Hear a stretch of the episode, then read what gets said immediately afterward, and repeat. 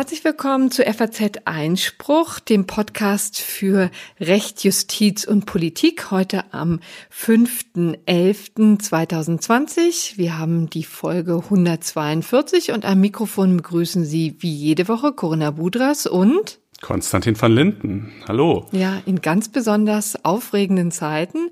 Das kann Wir man sagen. Wir diesmal von zwei Seiten. Ne? Nicht nur Corona beschäftigt uns wahnsinnig, sondern auch die Wahl in den Vereinigten Staaten. Allerdings, ja. Und ich, äh, also äh, einerseits ist es bedauerlich, andererseits für mich ganz subjektiv auch irgendwie wieder erfreulich, äh, dass diese Wahl nicht nur ein politisches, sondern eben doch in weiten Teilen auch ein rechtliches Thema ist. Denn dadurch können wir sie hier äh, äh, legitimerweise in diesem Podcast besprechen, ohne unser Konzept verbiegen zu müssen. Denn tatsächlich, ähm, abseits all der politischen Fragen, äh, wird man ja auch noch sehen müssen, ob äh, diese Wahl, äh, das Ergebnis einzelner Bundesstaaten nicht vor den Gerichten landet und was die vielleicht dazu sagen werden. Also das wird natürlich gleich unser erstes großes Thema sein, über das wir uns auch relativ ausführlich unterhalten werden.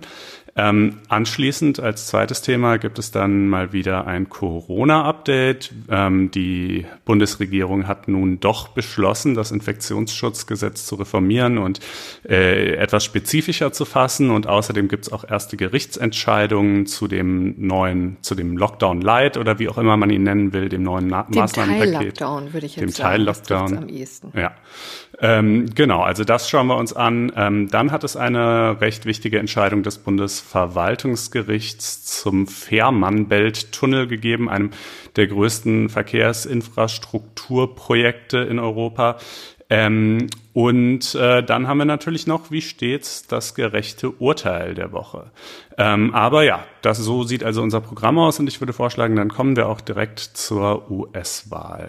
Genau, Corona, da können wir uns ja erstmal warm reden, indem du die Besonderheiten des Wahlsystems mal kurz und knapp zusammenfasst. Ja, genau. Also ich sag mal dazu, wir haben jetzt Mittwoch äh, und es ist 12.18 Uhr. Das heißt, ja. äh, alles, was wir im Folgenden sagen, bezieht sich auf, auf diesen Sachstand. Ja, bei dem es ist, ist nämlich Donnerstag, mein Lieber, auch äh, wenn es einem nicht so Donnerstag, vorkommt, aber tatsächlich dauert die Hängepartie schon ähm, ziemlich lange. Genau. Ähm, äh, und aktuell sieht es so aus, als würde Biden mutmaßlich äh, die Präsidentschaftswahl für sich entscheiden, aber sicher ist es noch nicht. Aber fangen wir vielleicht erstmal äh, einen Schritt weiter vorne an äh, bei der Frage, wie funktioniert so eine Präsidentschaftswahl in den USA überhaupt. Das System ist nämlich einigermaßen kompliziert und äh, ganz anders als zum Beispiel äh, das vergleichbare System in Deutschland. Also ähm, man muss sich das ein bisschen vorstellen als Kompromiss zwischen den kleinen und den großen Bundesstaaten. Ja? Und diesen Kompromiss, ähm, den sehen wir zunächst auch schon ähm, beim Senat und beim Repräsentantenhaus. Ja? Also im, im Senat äh, in Washington sitzen 100 Abgeordnete, zwei für jeden Bundesstaat. Das heißt, die ganz kleinen Staaten, obwohl da nur wenige Leute leben, haben im Senat genauso viel Einfluss wie die ganz großen Staaten. Im Repräsentantenhaus ist es anders. Äh, da haben die Staaten sehr unterschiedliche Zahlen von Abgeordneten, die sich nach der jeweiligen Bevölkerungsdichte in diesen Staaten bemessen. Das heißt, äh, Kalifornien hat zum Beispiel viel, viel mehr als Wyoming oder was weiß ich. Ähm, aber auch da ist es immer noch so, äh, dass es nicht exakt der Bevölkerungszahl entspricht. Auch da haben die kleinen Staaten noch einen etwas überdurchschnittlich großen Einfluss. So und nun, das ist ja quasi erstmal nicht unmittelbar relevant für die Präsidentschaftswahl. Ja, allerdings ähm, finden ja par parallel zur Präsidentschaftswahl auch Wahlen zum Senat und zum Repräsentantenhaus statt ähm, äh, oder ja, haben stattgefunden. Das wird jetzt immer vergessen, ne? Dabei ist das auch nicht unwichtig. Genau, da wird turnusmäßig äh, immer ein Teil der Sitze neu besetzt, zusammen mit der Präsidentschaftswahl. Ähm, so, und nun, wie findet also die Präsidentschaftswahl statt? Es gibt im Senat 100 Abgeordnete und im Repräsentantenhaus 435 und Wahlmänner gibt es jetzt 535. Das Wahlleute, wenn ich das mal gendergerecht genau. hier korrigieren darf. Pardon, Wahlleute gibt es 535. Äh, und die verteilen sich ebenfalls über die Staaten und somit quasi schon auch ausgerichtet an der Größe der Staaten tendenziell, ja, insoweit nämlich als das äh, eben deren Abgeordnetenzahl im Repräsentantenhaus entspricht, aber noch ein bisschen verwässert dadurch, dass jeder zwei weitere dazu bekommt, entsprechend seinen Abgeordneten im Senat. Ähm, das heißt, ähm, wenn die Amerikaner am 3. November gewählt haben, dann wählen sie eigentlich nicht den Präsidenten, sondern sie wählen die Wahlleute für ihren jeweiligen Staat, die dann einige Wochen später zusammentreten und tatsächlich den Präsidenten wählen sollen. Ähm, und äh, das sind beispielsweise, also in den ganz kleinen Staaten sind es drei, ist, das ist quasi das Minimum, sind es drei Wahlleute. Ähm, und im größten äh, amerikanischen Bundesstaat äh, Kalifornien sind es 55 Wahlleute. Ähm, das ist, es führt trotzdem, dieses System führt trotzdem dazu, dass die Stimme von jemand, der in, zum Beispiel in Wyoming lebt, deutlich mehr wiegt, über dreimal so schwer wiegt, wie die Stimme von jemand, der in Kalifornien lebt. Ja, denn in Wyoming kommt halt eine Wahlperson auf 200.000 Einwohner und in Kalifornien kommt eine Wahlperson auf gut 700.000 Einwohner. Ähm, das kann man komisch finden, aber das ist so äh, und das soll eben sicherstellen, dass die kleinen Staaten äh, nicht äh, irgendwie, also dass die halt trotzdem auch einigermaßen adäquat mitreden können. Das ist auch zugleich einer der Gründe, warum es möglich ist, dass jemand nicht den Popular Vote gewinnt, also dass er nicht in absoluten Zahlen die meisten Wählerstimmen erhält, aber trotzdem Präsident wird, so wie Donald Trump im Jahr 2016. Ähm, ein zweiter Grund, warum das ebenfalls sein kann, ist, dass es in fast allen Staaten ähm, das Winner-Takes-it-all-Prinzip gibt. Das heißt, äh, wenn man 51 Prozent oder auch 50,1 Prozent äh, der Stimmen, der Wählerstimmen in einem Bundesstaat hat, dann kriegt man alle Wahlmänner, die diesem Wahlpersonen, Wahlleute, wie auch immer, äh, die diesem Bundesstaat zustehen. Ähm, und äh, deshalb sind natürlich insbesondere diese, diese Battleground States, in denen es eben immer sehr knapp ist, so wahnsinnig hart umkämpft. Denn da können dann halt wenige Zehntel, Zehntel Prozent letztlich den Ausschlag geben, ob man dort alles oder nichts bekommt. Es gibt eine kleine Ausnahme von dieser Regel.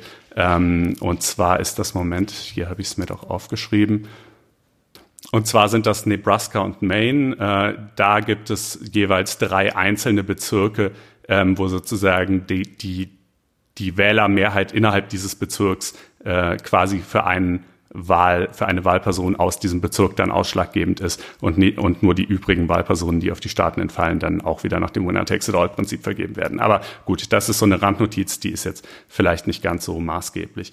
Ähm, ein interessanter äh, Nebenaspekt übrigens, es ist in der amerikanischen Verfassung nicht lediglich vorgesehen, dass die Präsidentschaftswahl durch diese Wahlleute erfolgt. Es ist aber nicht in der Verfassung vorgeschrieben, dass die Wahlleute ihrerseits durch eine demokratische Wahl äh, der Bevölkerung bestimmt werden müssen. Das ist zwar so, das wird in allen Staaten so praktiziert, äh, das ist aber eigentlich nicht zwingend. Ähm, und wenn es dann bei der demokratischen Wahl, und darauf werden wir nachher zurückkommen, äh, irgendwelche Unstimmigkeiten oder Probleme geben sollte und man sich vielleicht nicht darauf einigen kann, äh, wer denn jetzt eigentlich ähm, die demokratische Wahl, also die, die, einfach die Mehrheit der Stimmen der Bevölkerung in diesem Staat tatsächlich errungen hat, dann könnte das möglicherweise, wie gesagt, kommen wir noch drauf, dazu führen, dass man sagt, okay, in, also in einem solchen Fall äh, darf jetzt äh, die, die, die Senatsmehrheit, die Abgeordnetenmehrheit in diesem Bundesstaat oder auch der Gouverneur dieses Bundesstaats bestimmen, für wen die Wahlleute dieses Bundesstaats äh, ihre Stimme abgeben sollen.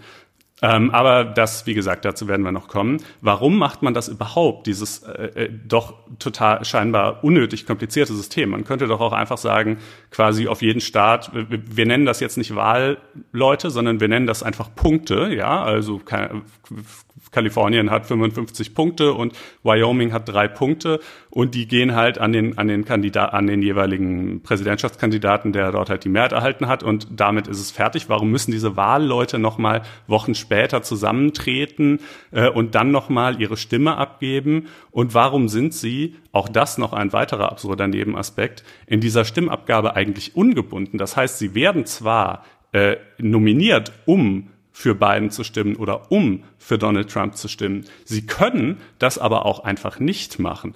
Äh, und das ist auch in der Geschichte der Vereinigten Staaten schon an die 90 Mal vorgekommen. Das nennt man dann sogenannte untreue Wahlleute. Wenn jemand also eigentlich für den einen hätte stimmen sollen und dann für den anderen stimmt oder gar nicht abstimmt. Das hat noch nie eine Wahl entschieden, deshalb war es im Ergebnis nicht so dramatisch. Aber trotzdem wirkt auch das doch eigentlich völlig bizarr. Warum dieses ganze System? Naja, das ist wirklich nur historisch erklärbar. Ähm, ja, äh, Historisch erklärbar und in, äh, in der Zwischenzeit nicht reformiert, muss man sagen. Ne? Es gab Versuche, aber die sind kläglich gescheitert. Genau.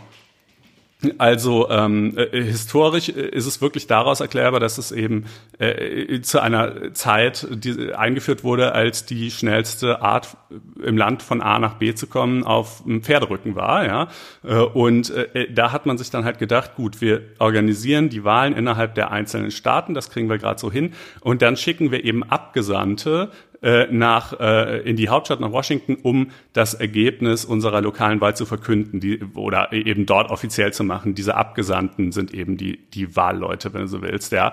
Ähm, und die können vielleicht auch, wenn irgendwas ganz Dramatisches in der Zwischenzeit passieren sollte, die Zwischenzeit war damals ja eben aufgrund der logistischen Gegebenheiten auch deutlich länger, äh, noch flexibel reagieren oder dergleichen. Das ist natürlich alles heutzutage, wo Informationen in Millisekunden äh, um die Welt äh, reisen können, äh, völlig anachronistisch. Das Problem ist halt, jede Reform des Wahlrechts würde natürlich voraussetzen, dass man sich eben darauf einigen könnte, wie die dann aussehen soll. Und das kann man halt vor allen Dingen in einer so zentralen Frage, die ja dann potenziell irgendwie vielleicht einen Unterschied macht im Hinblick auf künftige Machtverhältnisse, nicht. Das ist ja bekanntlich auch in Deutschland gar nicht so einfach. Sehen wir hier ja auch bei der Reform des Wahlgesetzes und in den USA, wo es nur zwei nennenswerte Parteien gibt und ähm, die beiden sich noch noch also viel viel tiefer ver, äh, verfeindet sind äh, zum Glück als das in Deutschland äh, der Fall ist äh, ist es schlechterdings bisher zumindest unmöglich. Es gibt Versuche von Bundesstaaten, sich zusammenzuschließen und mhm. da so, eine, so, ein, so ein Alternativsystem zu installieren. Aber äh, da müssen wir jetzt nicht ins Detail gehen. Es genügt an dieser Stelle zu sagen, dass diese Versuche jedenfalls bisher noch keine äh, Mehrheit hinter sich haben äh, versammeln können. Und so bleibt halt dieses relativ komische System einstweilen in Kraft. Ähm, genau, das ist, äh, das kann man, glaube ich, erstmal so ganz allgemein ähm, zum Wahlsystem sagen. Äh, und es gibt eben jetzt zwischen der Präsidentschaftswahl, ähm, der Zeitablauf sieht dann jetzt so aus, am 8. Dezember werden die Wahlmänner benannt. Ähm, das heißt, bis dahin muss eben in jedem Bundesstaat feststehen, okay, wer hat denn jetzt die, die Mehrheit der Stimmen der Bevölkerung gewonnen und dementsprechend welche Wahlmänner benennen wir dann. War ja. Leute, wenn ich es nochmal erinnern darf. Weil hier ja, es ist keine Absicht. Männer, ich, äh, es, es, dieses Wort ist einfach irgendwie bei mir, so wie Ombudsmann auch oder so, ähm, so ja, äh, äh, das kann man fest üben, in meinem Wortschatz verankert. Aber nein, ja, ich versuche es ja auch. Ich bin da gar nicht, äh, äh, gar nicht so unaufgeschlossen, äh, wie, du, wie man vielleicht denkt. Also, ähm, äh, am 8. Dezember werden die benannt. Am 14. Dezember treten sie zusammen, um ihre Stimmen abzugeben. Am 3. Januar tritt äh, dann der neue Kongress Kongress zusammen, denn wie gesagt, es haben ja, es haben ja auch äh, Wahlen zum Senat und zum Repräsentantenhaus stattgefunden. Und am 6. Januar ähm, äh, kommen der neue Senat und das neue Repräsentantenhaus, zusammen nennt man sie den neuen Kongress, zusammen, um die Stimmen der Wahlmänner aus, der Wahlleute auszuzählen. Und am 20. Januar um 12 Uhr wird der neue Präsident dann ernannt und vereidigt. So ist der Zeitplan. Und ähm, ja, genau, ja. das dann könnte man anfangen daran zu zweifeln, ob das alles so klappt. Denn man muss ja sagen, ähm, dass ja Trump auch relativ schnell nach vorne geprescht ist und schon mit Klagen gedroht hat. Also ähm, die Nacht war noch jung in seinen Augen, zwei Uhr nachts. Da hat er, ist er schon vor die Presse getreten und hat gesagt, so was lässt er sich nicht gefallen, was er hier gesehen hat. Zunächst einmal sah alles gut für ihn aus. Äh, die Landkarte war rot, in rote Farbe getaucht, also die Farbe der Republikaner, der Grand Old Party, der GOP. Und dann auf einmal ähm, änderte sich das Bild. Äh, es wurde zunehmend blauer. Ähm, auch die sogenannten Swing States ähm, sind zumindest in Teilen äh, deutlich blauer geworden und äh, das brachte Donald Trump so sehr auf, dass tatsächlich das passiert ist, was man ja auch schon vielfach befürchtet hat, nämlich dass er versucht äh, jetzt die Legitimität der Wahl in Frage zu stellen und das Ganze vor Gericht ausfechten zu lassen. Das ist im Moment die Lage, in der wir uns befinden und ähm, tatsächlich minütlich kommen neue Klagen hervor, ne, die angedroht werden, schon eingelegt werden werden, sind tatsächlich Gerichte auch schon beschäftigt. Wollen wir mal Licht in das Dunkel bringen, was alles schon anhängig ist und angedroht? Ja, also ich kann jetzt nicht versprechen, dass ich jede Klage für jeden Bundesstaat im Blick habe. Das wäre, glaube ich, Ach so, zu aber ich, das war doch auch mein Part, mein Lieber. Das muss okay, na gut, dann äh, dann nur zu. Ja, also wir beginnen vielleicht äh, ähm, mal damit, dass ähm, Donald Trump ja recht vage geblieben ist in dem, was er da gesagt hat. Er hat zwar vom Verfassungsgericht gesprochen, vom Supreme Court, aber relativ lange blieb unklar, was er damit überhaupt äh, meinte. Dann äh, im Laufe des Tages und im Laufe der nächsten Nacht wurde es dann ein bisschen präziser, insbesondere durch das, was sein äh, Anwalt Rudy Giuliani da vorgegeben hat. Ähm, und zwar gibt es da mehrere Angriffspunkte. Man kann die ähm, womöglich ja in äh, zwei, drei Aspekte unterteilen. Zum einen ist es ja so, dass ähm, die Wahl als solche angefochten werden kann. Ja, also das hat er eben auch in einigen Staaten wie Pennsylvania schon ähm, schon angekündigt, da hat er den ganzen Vorgang so sehr angeprangert, er ähm, fürchtet, dass da Wahlbetrug stattfindet, dass er die Wahl als solche, die Auszählung als solche stoppen möchte. Das ist mhm. ein Angriffspunkt. Der zweite, der vielleicht ein bisschen üblicher ist, ähm, wäre die Neuzählung der ähm, der Wahlzettel, ja, also das ist ja durchaus etwas, was man in der Vergangenheit mal gesehen hat. Ähm, wir haben es äh, vor allen Dingen im Jahr 2000 gesehen, als ja auch ähm, die Wahl so knapp war in Florida, insbesondere zwischen ähm, Al Gore äh, und dem damaligen Präsidentschaftskandidaten George Bush. Junior.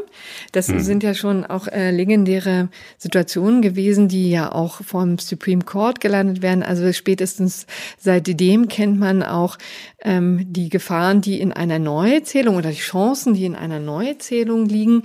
Und vielleicht der dritte Punkt, und wir können alles gleich noch ein bisschen vertiefen. Ich wollte es nur einfach am Anfang mal ähm, generell aufzählen, ist ja das, was jetzt auch vielfach für, schon im Vorfeld für Aufregung sorgte, nämlich die Merkwürdigkeiten rund um die Briefwahl. Und das ist ja auch in der Tat etwas, ich, warum nenne ich das Merkwürdigkeiten?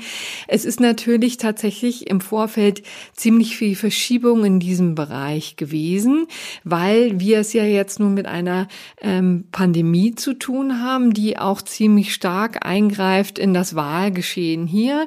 Wir haben es schon gesehen, es wurde schon im Vorfeld sehr stark damit gerechnet, dass viele Leute in die Briefwahl gehen würden.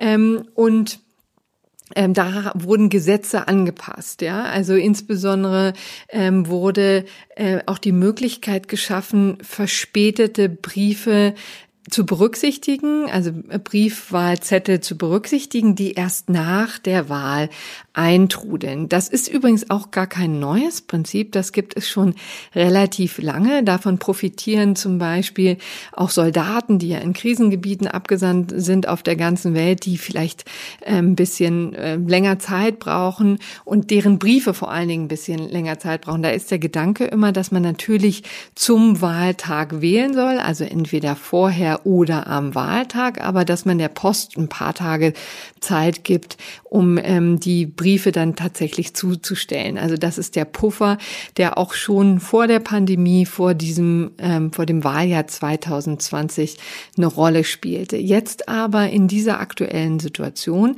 ist das wesentlich ausgeweitet worden und zwar auf unterschiedlichem in unterschiedlichen Konstellationen. Also teilweise waren es dann die regionalen Parlamente, die das geändert haben, aber insbesondere in Pennsylvania gibt es eben eine Besonderheit, dass das auf Antrag der Demokraten durch den ähm, durch das staatliche Gericht, also das, das Gericht des Bundesstaates durchgesetzt wurde. Und das ist eine Situation, die rechtlich noch nicht ganz ausgegoren ist, die auch noch nicht zu Ende ähm, entschieden ist und die jetzt tatsächlich vor dem Bundesverfassungsgericht hängt, beziehungsweise vor dem Supreme Court. Das ist jetzt ja. ein kleiner Überblick, aber wir können gerne noch äh, in die einzelnen Punkte näher reingucken. Ja, ähm, also man kann vielleicht noch ergänzend ein, zwei Sachen sagen. Äh, man könnte sich jetzt fragen, ja, warum ist das nicht einfach möglich, seine Briefwahlunterlagen rechtzeitig zu schicken, so dass sie dann am Wahltag auch auf jeden Fall schon da sind? Naja, den, den meisten Amerikanern ist das natürlich gelungen. Es war aber umgekehrt auch so, dass diese Briefwahlunterlagen ja auch erstmal an die Wähler verschickt ja. werden müssen und auch da kam es zu beträchtlichen äh, Verzögerungen. Es gab überhaupt im gesamten Vorfeld der Wahl äh, bereits eine Riesenzahl von Klagen, bei denen es um lauter so kleine Weichenstellungen ging ne, in mhm. den einzelnen Bundesstaaten. Zum Beispiel, müssen die Briefwahlunterlagen automatisch an die Wähler verschickt werden oder muss man die anfragen? Ist es zulässig, die Briefwahlunterlagen per Post zurückzuschicken oder muss man sie persönlich äh, äh irgendwo vorbeibringen? Muss man sie vielleicht in eine sogenannte Dropbox, ähm, äh, die es in einzelnen Staaten gibt, äh, äh, ablegen? Wie viele von diesen Dropboxen soll es geben? Wie leicht oder schwer sind die zu erreichen. Mhm. All solche kleinen Dinge ähm, die äh, eben von Staat zu Staat, denn da, da die konkrete Organisation des Wahlverfahrens liegt halt bei den einzelnen Staaten äh, unterschiedlich sind, äh, wurden vor Gericht ausgefochten, äh, weil das eben immer Dinge sind, von denen sich die eine oder die andere Partei äh, dann einen Vorteil verspricht. Die sind natürlich nicht explizit parteilich. Das heißt ja, es steht ja nirgendwo zur Frage, sollen wir Briefwahlunterlagen berücksichtigen, die von Demokraten kommen, ja. Mhm. Ähm, äh, äh aber äh, und historisch übrigens interessanterweise ist es auch bisher gar nicht so gewesen, dass die eine oder die andere Partei stärker zur Briefwahl geneigt hätte. Das war eigentlich ziemlich gleich verteilt. Aber dieses Jahr, bei dieser Wahl ist halt ganz klar, dass es anders sein wird. Ähm, zum einen, weil Trump einfach seine Anhänger explizit aufgefordert hat, nicht per Brief zu wählen, sondern zum Wahllokal zu gehen.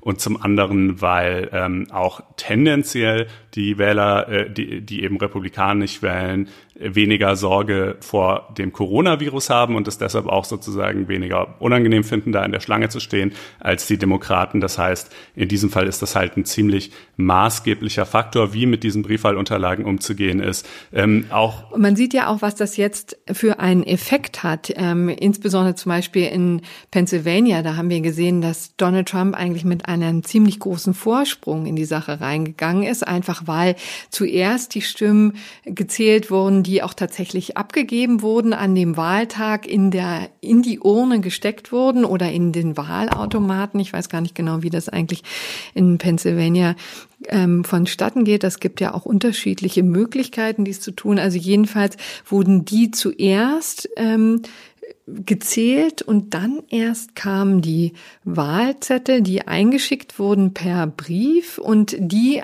zeigen offensichtlich ein ganz anderes Bild. Da hat Biden wesentlich höhere Chancen, sind, es wurde wesentlich häufiger genannt und deswegen schmilzt dieser Vorsprung dahin. Und das ist natürlich auch der Grund, warum Präsident Trump ein besonderes Interesse hat, die Wahl in Pennsylvania zu stoppen, also sogar das Zählen der der ähm, der Wahlstimmen zu stoppen, weil er sich davon ähm, ja, also wahrscheinlich erfolglos, Seinen aber Vorsprung halt über die Runden retten das will. in irgendeiner Art und Weise zu beeinflussen, das Ergebnis. Ja, da hat jemand auf Twitter geschrieben, das ist so ein bisschen so, wie wenn man in einem Fußballspiel in der 70. Minute äh, noch vorne liegt und dann das Spiel abpfeifen will. Ne? Ähm, äh, ja, und Versuch, eigentlich sogar ne? absehbar ist, äh, dass, dass man aber noch, noch einen Treffer kassieren wird, andernfalls. Ja, ähm, das ist natürlich, und es kommt auch deshalb noch zu, auch das ist von, von Bundesstaat zu Bundesstaat unterschiedlich. In manchen Staaten, zum Beispiel in Florida, dürfen die Briefwahl Unterlagen, die eben schon vor dem Wahltag eingegangen sind, und das sind ja doch die meisten, äh, auch vorher schon ausgezählt werden. In anderen darf das Zählen erst beginnen, ähm, Nachschließung der Wahllokale, äh, was dann eben auch dazu führt, dass dieser ganze Prozess länger dauert, dass es eben länger dauert, bis man ein halbwegs verlässliches Ergebnis aus diesem Staat hat ähm, und weil dann eben prioritär erstmal die Stimmen äh, von der Urne gezählt werden, ähm, äh, äh, kann es halt zu diesem, wie man so sagt, Red Mirage-Effekt führen, dass es erstmal alles ganz schön rot aussieht und dann im Laufe der Zeit äh, immer blauer wird. Und das ist aber natürlich gleichzeitig äh, liefert das Donald Trump natürlich das Narrativ, um zu sagen, ach, schaut mal her, die Demokraten, äh, jetzt haben sie da nochmal 100.000 Stimmen gefunden und jetzt haben sie dort nochmal ein Paket mit gefälschten Wahlzetteln äh, reingeschüttet und so langsam aber sicher ne, ähm, be betrügen sie sich jetzt hier ihren, ihren Weg zum Wahlsieg. Das ist natürlich absurd, denn es gibt ja, wie wir dargestellt haben, völlig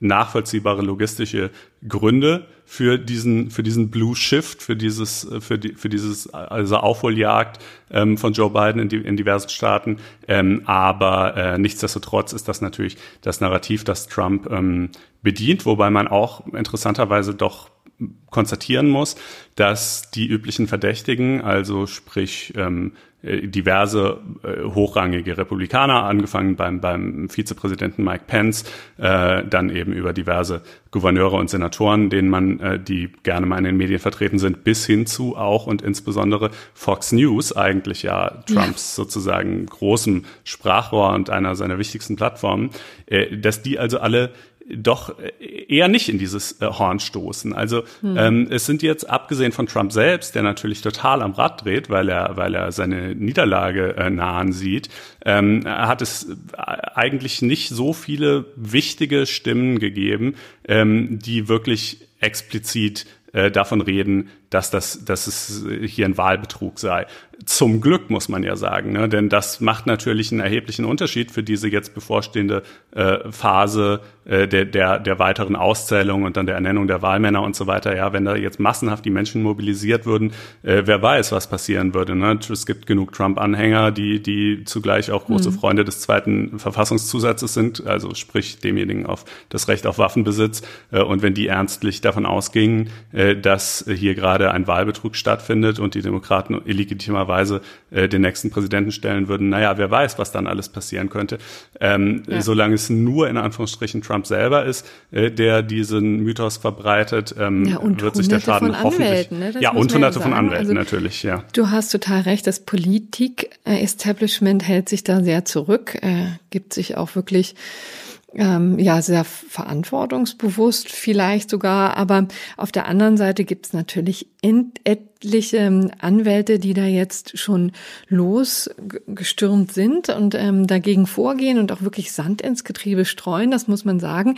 Also man möchte jetzt wirklich nicht tauschen mit den armen Gestalten, die da schon seit Stunden und Stunden, äh, sogar Tagen jetzt sitzen und die ganzen äh, Briefwahlzettel durch ähm, ja, durchgehen müssen und entscheiden müssen, ob sie zählen, wie sie zählen und so weiter und so fort. Ja, die sind ja, werden ja durchaus auch bedrängt von Wahlbeobachtern. Ähm, es ist ja auch das besondere Prinzip in den Vereinigten Staaten, dass eben Wahlbeobachtung möglich ist durch die äh, beiden Parteien, übrigens auch von anderen, aber natürlich machen das vor allen Dingen die beiden und offensichtlich, so berichtet es jedenfalls CNN, von einigen Wahllokalen, dass ähm, dann eben die, die GOP-Vertreter tatsächlich ziemlich nah rangehen, soweit sie es denn können. Äh, an anderer Stelle werden sie dran gehindert, aber jedenfalls auch Fragen stellen, äh, sich das genau angucken wollen, dann wiederum die Demokraten denen hinterherrennen und gucken, dass, ähm, dass da nicht zu viel an Mobbing oder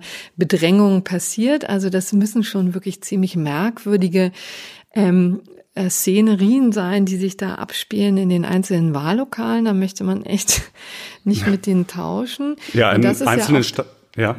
Der Angriffspunkt, den Rudy Giuliani jetzt ja für einige der Klagen auch ähm, nimmt. Ne, da behauptet er, sie, die GOP-Vertreter, die Wahlbeobachter wurden eben aktiv gehindert daran, die Wahl zu begleiten und darauf aufzupassen, dass das alles recht, nach Recht und Ordnung geschieht. Und ähm, dann nannte er zum Beispiel, es wurden dann auch einzelne Vertreter vorgezogen, die eben erzählt haben, wie sie daran gehindert wurden, äh, näher als zehn Meter an die Wahlbeobachtung ranzugehen, äh, an die, an die Auszählung ranzugehen. Und äh, natürlich kann man schon auch nachvollziehen, dass man bei auf zehn Metern auch nichts sieht. Die haben dann ihre, ihre Ferngläser auch rausgeholt, um da genau zu gucken. Aber es sollen angeblich in Pennsylvania, glaube ich, 120 Wahlzettel sein, 120.000, Entschuldigung, Wahlzettel sein, die eben nicht ordnungsgemäß begutachtet werden könnten, konnten. Das ist eben die Argumentation in eine der Klagen, die jetzt ähm, auch eingelegt wird in Pennsylvania zum Beispiel. Ich glaube, es war auch in Arizona äh, da bereitet man Ähnliches vor. Also es gibt ähm, tatsächlich ein sehr äh, illustres Bild da. Ja, ja, und das alles natürlich, um dann später Angriffspunkte zu haben, mit denen man argumentieren kann, dass ähm, eben Zettel zu Unrecht, äh, ungültige Zettel zu Unrecht als gültig angesehen wurden oder umgekehrt. Jetzt fragt man sich, was kann denn da überhaupt alles so kompliziert sein? Mensch, da macht man doch ein Kreuz und fertig. Naja, es ist halt, ähm, es gibt schon sozusagen diverse Punkte, an denen das äh, es möglich ist, ähm, Wahlzettel, insbesondere Briefwahlzettel, die sind tendenziell fehleranfälliger, für ungültig zu erklären. Das ist zum Beispiel ähm, der Unterschriftenabgleich. Also im Wählerregister mhm. äh, ist halt eine Unterschrift hinterlegt und man muss die Briefwahlunterlagen auch unterschreiben. Es kann aber ja durchaus sein und ist gar nicht so ungewöhnlich, dass sich eine Unterschrift im Laufe äh, von vielleicht Jahrzehnten äh, ganz erheblich verändert. Ähm, das heißt, es kann auch sein, dass, dass die quasi durchaus von derselben Person stammt, aber eben trotzdem relativ anders aussieht. Ähm, das kann halt ein Problem sein. Oder die Unterschrift wurde an der falschen Stelle geleistet. Oder jemand, der vielleicht Benjamin heißt, hat als Namen irgendwie Ben eingetragen. Oder der Briefwahlzettel wurde, der kommt nochmal äh, in so einem zusätzlichen Sicherheitskuvert. Also quasi das äußere Kuvert wird irgendwie frankiert, aber die Briefwahlunterlagen kommen dann nochmal in ein unfrankiertes inneres Sicherheitskuvert. Äh, das kann man natürlich irgendwie falsch machen, ja.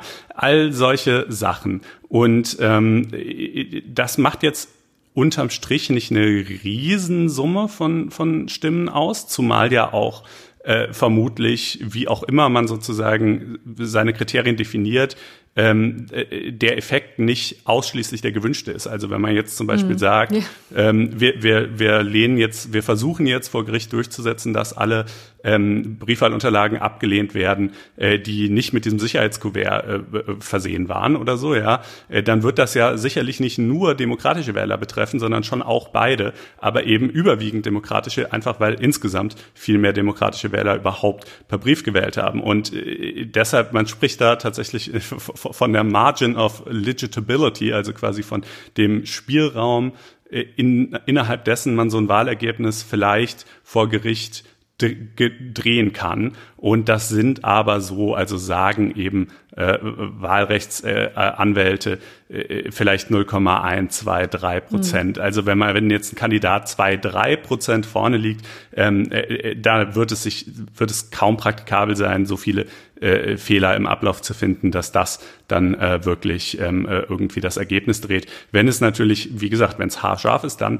kann das schon mal sein. Wäre ja damals im Jahr 2000 in Kalifornien tatsächlich so gewesen, äh, wenn nicht der Supreme Court damals das, das Neuauszählen gestoppt hätte. Ne? Das kann man vielleicht als kurzen historischen Exkurs nochmal ergänzen. Ne? Da war es unfassbar knapp zwischen Bush und Gore. Mhm. Und äh, ein Teil derjenigen Wahlzettel, die unvollständig ausgefüllt waren, wo nicht alle zur Verfügung stehenden Optionen angekreuzt worden waren, äh, sollte dann nochmal händisch nachgezählt werden. Ähm, und äh, dieses händische Nachzählen hat der Supreme Court halt gestoppt ähm, aus bestimmten Erwägungen heraus, weil er gesagt hat, es ist unter anderem unklar, warum gerade diese und nicht zum Beispiel andere Wahlzettel, die auch irgendwelche Probleme aufweisen, dass die dann aber nicht nachgezählt werden sollen, sondern nur die hier.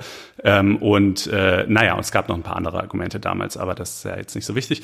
Gut, und so, also solche Klagen, ne, das, das sind schon unterwegs. Wie gesagt, wenn es jetzt nur zum Beispiel nur darum geht, dass die Republikaner sagen, wir wollen, dass unsere Wahlbeobachter, dass die Wahl einstweilen gestoppt wird, bis unsere Wahlbeobachter ordentlichen Zugang haben, um sich das anschauen zu können, dann würde ich ja ehrlich gesagt sogar sagen, na, das ist ja eine legitime Forderung, wenn das denn stimmt, dass sie, dass sie daran teilweise gehindert werden. Ähm, Aber dieses, äh, das Ansinnen, das grundsätzlich das Auszählen jetzt zu stoppen, äh, das ist natürlich absurd. Ne? Also da, da gelten mhm. halt die Regeln, die in dem jeweiligen Bundesstaat gelten. Entweder alle Wahl, äh, Briefwahlunterlagen, die bis zum Wahltag angekommen sind, oder alle, die bis zum Wahltag jedenfalls abgeschickt worden sind ähm, und dann irgendwie bis zu zwei, drei Tage später ankommen. Äh, und ähm, ja, und danach wird halt das Ergebnis irgendwie ermittelt. Äh, und mhm. was ist eigentlich der klare Weg? Ist wahrscheinlich erstmal zu den Gerichten des jeweiligen Staates ja. und dann potenziell in einem zweiten Schritt zum Supreme Court. Ne? Ja. Wobei man da noch den Einschub machen kann, es gibt ja schon eine Sache, die tatsächlich anhängig ist vor dem Supreme Court und das war ja auch das immer, was, äh, was Donald Trump wahrscheinlich meinte, als er sagt, wir gehen zum Supreme Court. Das hat ja für viel Verwirrung ähm, hat ja viel Verwirrung ausgelöst. Da meinte er tatsächlich diesen Fall, den ich vorhin schon angeschnitten habe, aus Pennsylvania, wo es darum ging, dass die, ähm, dass die Frist für die Berücksichtigung der Wahlzettel, die im Briefwahl abgegeben wurden, verlängert wurde. Ne? Wie gesagt, das war etwas, um das nochmal genau zu erklären, das war eine Frist, die verlängert wurde auf Antrag der Demokraten durch den State Court. Das heißt nicht durch die Legislative, nicht durchs Parlament äh, von Pennsylvania. So und der Punkt ist eben, der Angriffspunkt der Republikaner ist hier, dass sie eben sagen, es gibt eine, einen Wahlgrundsatz, der bedeutet, dass eben Gesetze nicht zu kurzfristig vor der Wahl geändert werden dürfen, Wahlgesetze, um den Wähler nicht zu irritieren. Das ist ein Grundsatz, der natürlich vielleicht in der, der seinen Sinn macht, hat, aber der in der Pandemie natürlich insbesondere mit den neuen Verhältnissen, die wir hier in der Briefwahl sehen, ja auch ein bisschen aufgeweicht werden kann. Und das wird wahrscheinlich eine Argumentation sein, die vor dem Supreme Court eine Rolle spielt, auch weil eben der, ähm, der State Court, also der, ähm, der, das Bundesgericht in Pennsylvania, oder nennt man es vielleicht das Landesverfassungsgericht, ich weiß gar nicht, wie da die korrekte äh, Bezeichnung wäre, aber ähm, die,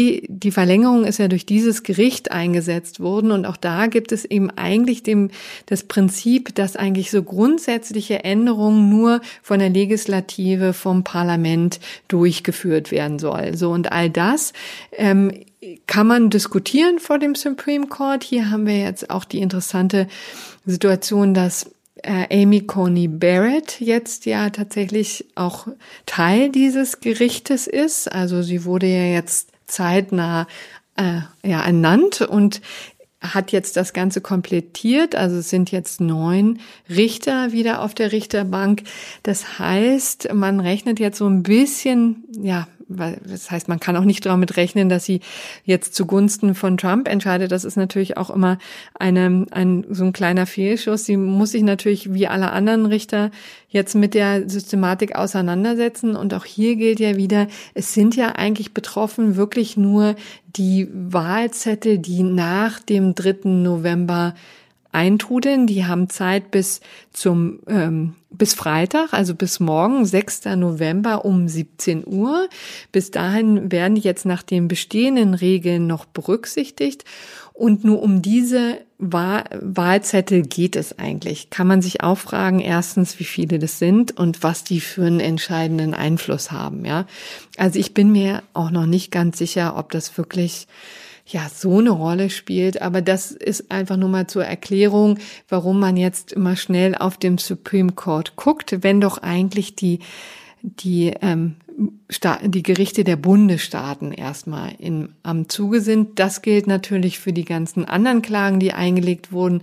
Einerseits eben auf Wahlbetrug beziehungsweise auf das Stoppen der, der Wahlauszählung wegen Unregelmäßigkeiten. Wie gesagt, die sind ja auch nur behauptet im Moment. Ja, da fehlt es noch so an einer gewissen Übersicht, wie ähm, wie fundiert die überhaupt sind und was jetzt auch die Klagen angeht, das hatten wir auch schon am, ähm, am Anfang gleich erwähnt, der, der Neuzählung. Ne? Das ist übrigens, glaube ich, die trivialste Sache, die Neuzählung.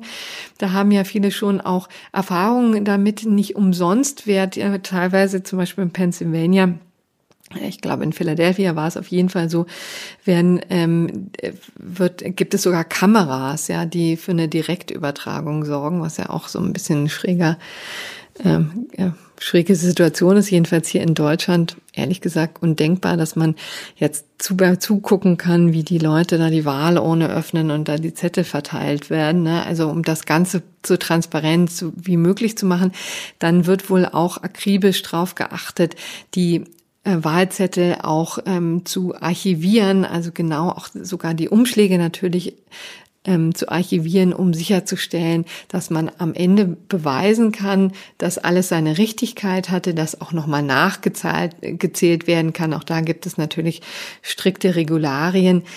Das ist jetzt vielleicht nicht Everyday's Business, aber schon etwas, womit die Bundesstaaten jedenfalls rechnen mussten. Ja, und da kann man dann sagen, okay, das könnte dann tatsächlich die Sache noch mal ein bisschen ja nach hinten verschieben, ein bisschen verzögern, aber damit muss man ja muss man einfach rechnen, vor allen Dingen, weil es Bundesstaaten gibt, die eine automatische Neuzählung ja auch vorsehen, wenn es extrem eng ist. Ja, also mhm. wenn die zum Beispiel unter ein Prozent Unterschied haben, die beiden Kandidaten, kommt es in dem einen oder anderen Bundesstaat schon automatisch zu einer Neuzählung.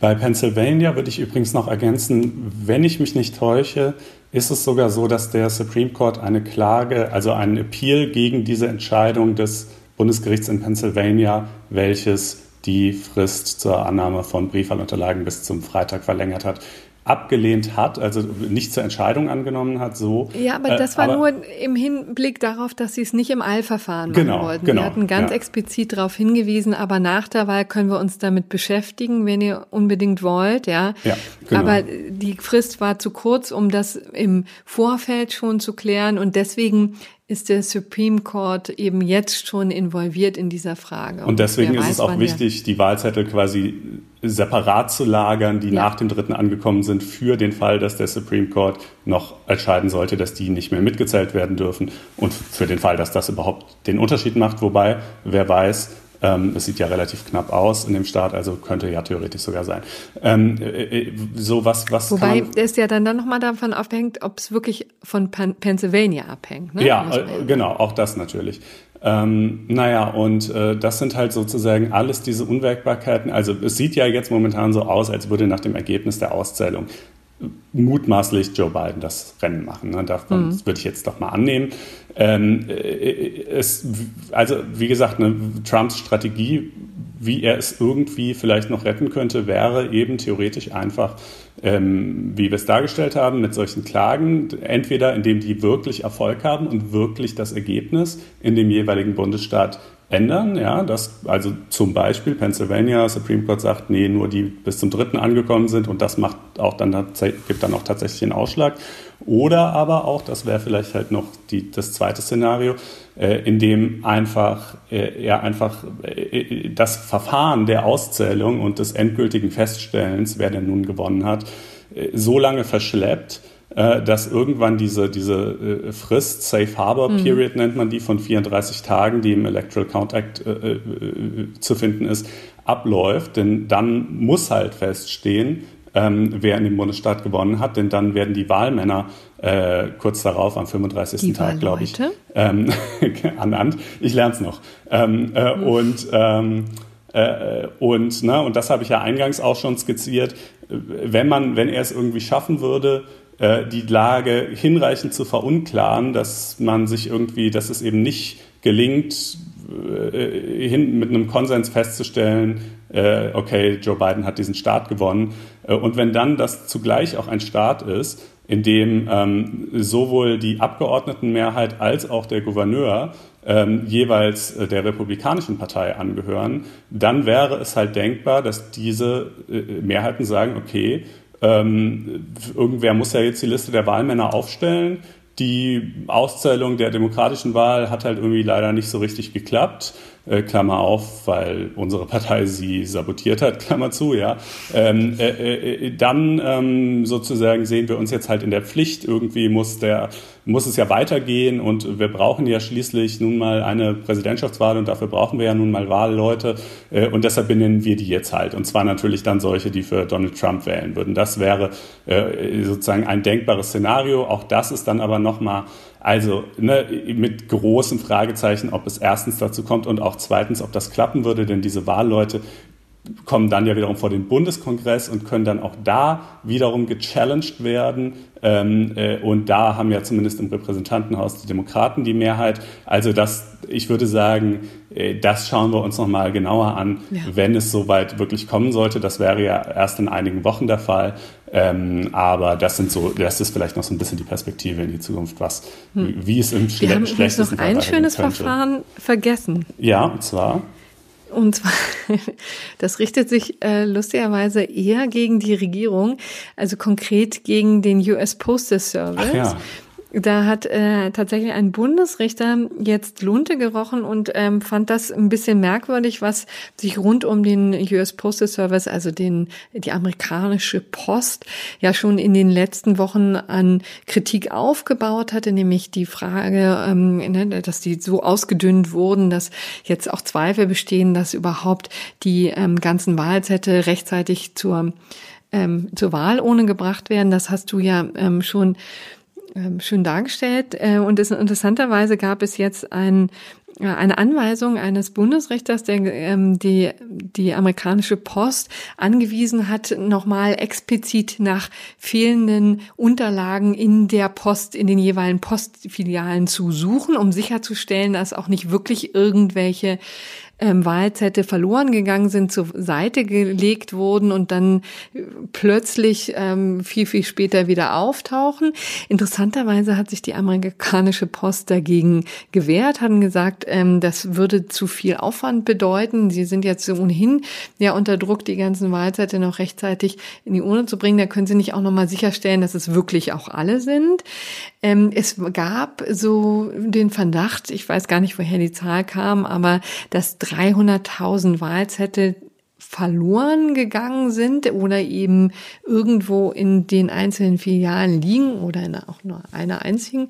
Jedenfalls gab es da in der Tat ähm, ja, rechtliche Auseinandersetzungen, die womöglich jetzt auch ein bisschen im Sande verlaufen, aber die, wo man auch sagen muss, na ja, es ist tatsächlich auch nicht alles glatt gelaufen, ja. Ähm, auch die umgekehrt ähm, eben das Trump-Lager ist jetzt immer groß dabei, die Gerichte zu bemühen, wenn aber umgekehrt mal ein Gericht die Mithilfe des äh, Trump-Lagers, also jetzt in Form einer US-Behörde ähm, ja, einer US-Behörde, deren Leiter ja glühender Trumpist ist und ja. von Trump auf diesen Posten gesetzt wurde. Ne? Also ähm, das, das muss man dazu sagen. Ne? Das, äh, äh, da, auch da gab es ja im Vorfeld schon endloses Hin und Her, ne? dass quasi Trump versuchen würde, auch auf diesem Weg äh, die Wahl quasi schon im Vorfeld zu seinen Gunsten zu beeinflussen, dass er da diesen Typ hinsetzt, der dann die ganzen Abläufe bei der Post äh, derart runterwirtschaftet, dass es irgendwie nachher mit der Briefwahl alles nicht so gut klappt. Ich glaube, das hat sich unterm Strich nicht, also jedenfalls nicht in dem Ausmaß bewahrheitet, wie man es vorher befürchtet hat. Ähm, diese, dieses Paket von 300.000 Wahlzetteln, die Post sagt, ach nee, wahrscheinlich sind die schon zugestellt worden, die wurden halt bei der Einlieferung gescannt und bei der Auslieferung irgendwie nicht gescannt und deshalb ähm, sieht es so aus, als wären die, lägen die noch irgendwo bei uns rum, aber das liegt nur daran, dass wir aus Zeitgründen äh, bei, in bestimmten Fällen, wo Sachen händisch sortiert wurden, äh, halt darauf verzichtet haben, die bei der Auslieferung zu scannen, aber die wurden trotzdem ausgeliefert. Ähm, naja, I don't know. Man wird sehen, ob da jetzt noch was Konkretes bei rumkommt oder nicht. Ähm, ich würde sagen, ähm, damit können wir es vielleicht ja einstweilen genügen lassen. Ach ja, natürlich ganz kurz noch der Hinweis, Senat und Repräsentantenhaus, auch da sind die, gibt es noch keine endgültigen Ergebnisse. Äh, es sieht also als, als, sicher kann wohl gelten, dass die Demokraten ihre Mehrheit im Repräsentantenhaus behalten. Sie wird vielleicht ein bisschen kleiner, aber sie behalten sie. Und es wirkt auch allerdings auch sehr wahrscheinlich, dass sie dass die Republikaner ihre Mehrheit im Senat behalten. Und das wäre natürlich misslich für Joe Biden, denn dann wäre er zwar Präsident, aber er hätte halt den republikanisch dominierten Senat und dass der einem Präsidenten das Leben sehr schwer machen kann, äh, wenn, er, wenn er dann auf so einen Fundamentalverweigerungskurs äh, setzt und einfach versucht, alles zu blockieren. Das hat schon Obama erleben dürfen und ähm, das könnte auch Joe Biden drohen. Ähm, aber gut, auch das wird sich dann mhm. in den nächsten Tagen und Wochen Muss man auch mal sehen. Vielleicht ist der Senat doch vielleicht einfach ein bisschen kooperativer jetzt. Ja, unter Mitch McConnell so als republikanischen Mehrheitsführer. Puh. Naja, man kann es hoffen. Es wäre natürlich, es wäre den Amerikanern natürlich zu wünschen, dass sie mal wieder zu ein bisschen mehr Kooperation äh, zurückfinden. Ähm, aber die letzten Jahre deuten leider eher nicht in diese Richtung. Naja, ähm, gut. Äh, nächstes Thema? Fragezeichen?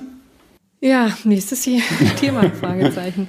Da geht es äh, um Corona. Und ich glaube, diesmal können wir es ein bisschen übersichtlicher gestalten. Wir haben ja letzte Woche sehr intensiv drüber gesprochen. Mhm. Aber wir wollten jetzt nochmal auffegen, was sich doch in der letzten Woche noch ja, gesammelt hat nach dem Teil-Lockdown, der ja am Donnerstag von den von Bundeskanzlerin Merkel und den Ministerpräsidenten beschlossen wurde. Entschuldigung, es war übrigens Mittwoch.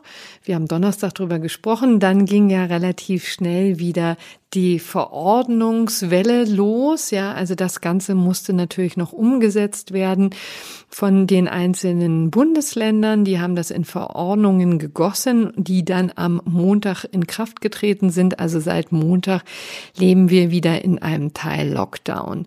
So. Und was hat sich seitdem getan? Im Wesentlichen gibt es zwei Dinge. Also zum einen gab es ähm, eine Reihe von klagen natürlich dagegen und schon erste Ergebnisse, von denen wir gleich berichten. Aber durchaus interessant ist auch eine Gesetzesänderung, die jetzt endlich von der Großen Koalition beschlossen werden soll. Jedenfalls hat man sich darauf geeinigt, dass ähm, das Infektionsschutzgesetz angepasst werden soll und ergänzt werden soll. Denn das gilt ja als die gesetzliche Grundlage für die ganzen Verordnungen auf Landesebene. Und das war bisher nur im Sinne einer ja, oder auf Basis einer Generalklausel geregelt, die in Paragraph 28 in Verbindung mit Paragraph 32 des Infektionsschutzgesetzes ähm, genutzt wurde dafür. Und die war doch wirklich schon seit geraumer Zeit vielen einfach zu lapidar, zu unbestimmt, als dass man da wirklich so einschneidende Maßnahmen wie Beherbergungsverbot, Kontaktbeschränkungen, ähm, Betriebsschließung drauf stützen konnte. So, und das gab es ja mannigfaltige Kritik daran, die wir ja auch schon geäußert haben. Und jetzt gibt es die Bemühungen, ähm, den, das Infektionsschutzgesetz ähm, zu ergänzen, und zwar zu einem Paragraph acht, mit einem Paragraphen 28a. Und der listet jetzt erstmals alle Maßnahmen auf oder sagen wir mal 15 von den wesentlichen Maßnahmen, die jetzt hier in den vergangenen Monaten ja auch immer eine Rolle gespielt haben. Und auf diese Basis, auf dieser Basis sollen dann künftig die Landesverordnungen rechtssicherer gestützt werden. So, da sind ähm, ja eben einige dabei von den von den üblichen Verdächtigen, auch die Maskenpflicht natürlich übrigens auch vielleicht auch nicht unwesentlichen. Aber man muss auch sagen, es gibt auch daran schon wieder Kritik. Also der Mechanismus ist eben so, oder was im Paragraphen 28a steht, sind eben die 15 Maßnahmen, die erstmalig dann konkret in einem Bundesgesetz genannt werden. Dann gibt es auch ein, ein Absatz, wo festgelegt wird, dass die Maßnahmen auch verhältnismäßig sein sollen. Das ist so ein bisschen, ja, viel, viel, vielen Dank für, für diesen wertvollen ja. Hinweis. Ne? Andernfalls genau. hätten wir jetzt gedacht, dass sie unverhältnismäßig sein sollen. Also, ja, das ist so ein bisschen Verfass äh, Gesetzesfolklore, ne? Ja. So. Ähm, aber gut, irgendwo hat man es da nochmal festgehalten. Also weshalb wir, vielleicht das auch für Nicht-Touristen, das ist ja natürlich genau die Debatte, die immer von den gerechten Gerichten geführt wird und die auch gar nicht mehr namentlich benannt werden muss. Natürlich geht es immer um eine Verhältnismäßigkeitsprüfung, wenn man schaut, ob diese Maßnahmen tatsächlich ähm, geeignet, erforderlich und auch angemessen sind, um die Pandemie zu bekämpfen. Das ist immer der Dreiklang, der den ohnehin jede Maßnahme erfüllen muss. Und dadurch, dass man es nochmal ins Gesetz schreibt, ist, ist das vielleicht auch so ein bisschen, naja, der Hinweis darauf, dass des Gesetzgebers, dass man sich dieser Last und dieser Bedeutung bewusst ist. Ja.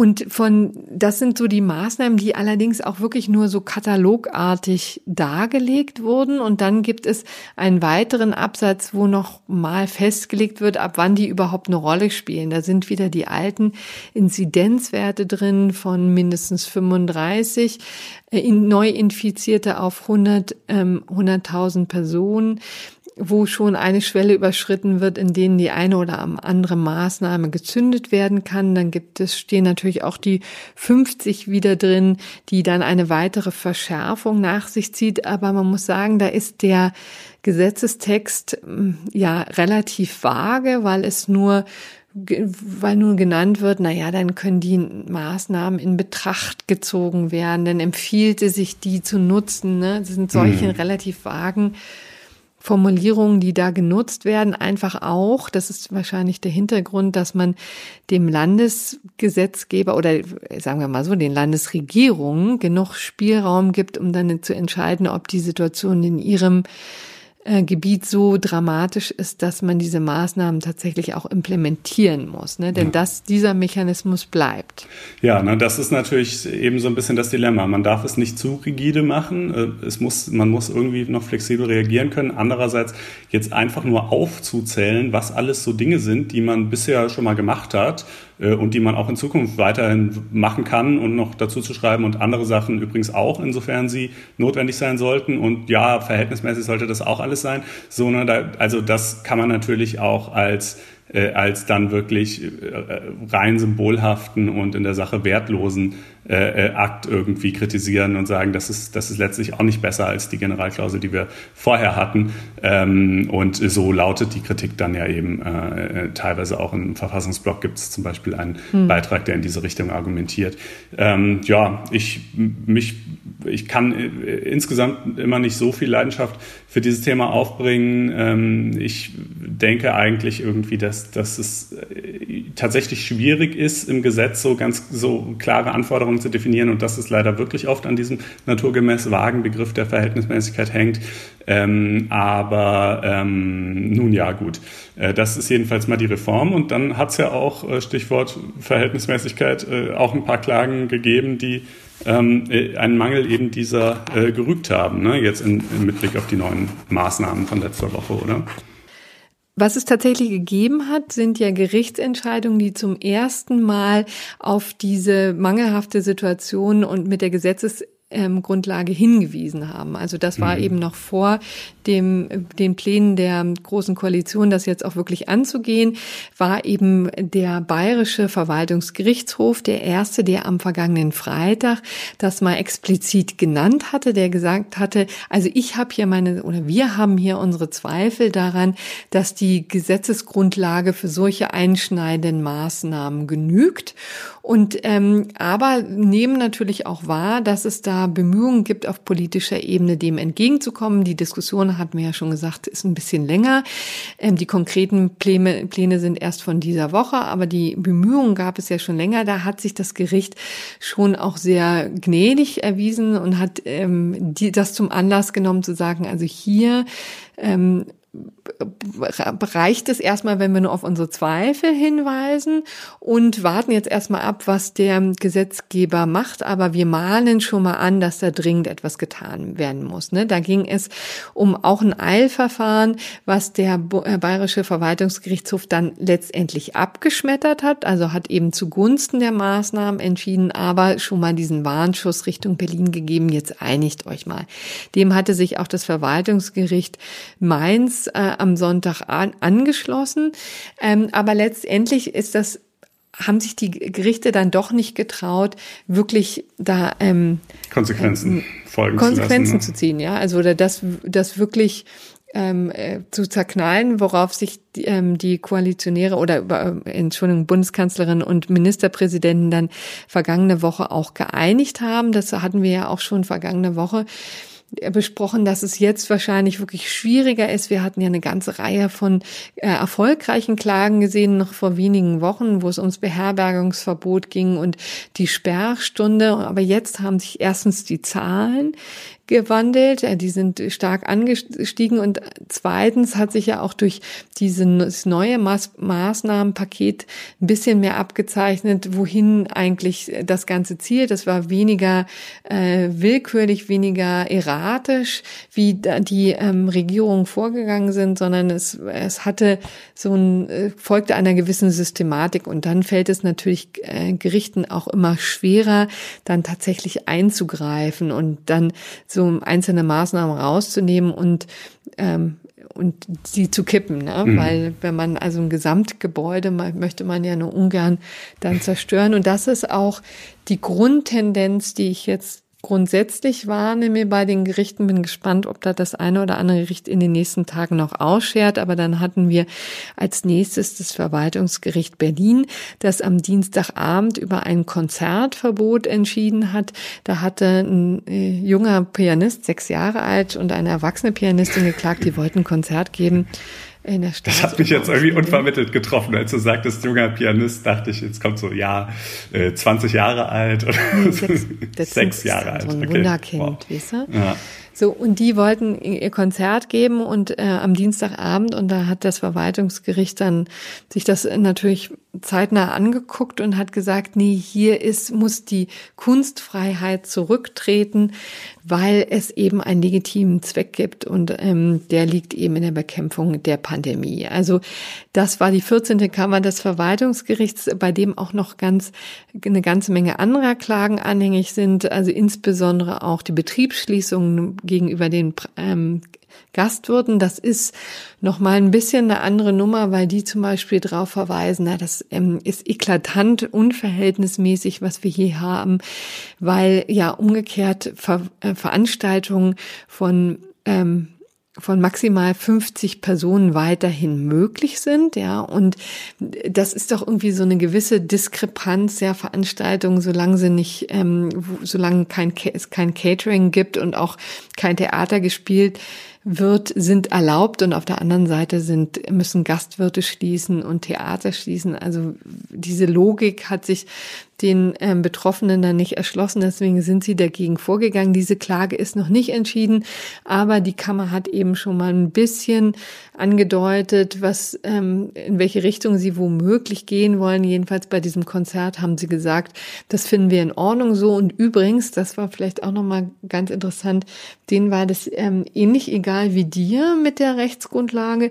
Die haben nämlich gesagt, na ja, also wir finden, das reicht hier alles aus und hat schon sein hat hat schon Hand und Fuß, deswegen ist das kein Punkt, den wir angreifen. Mhm. Ja. Mhm.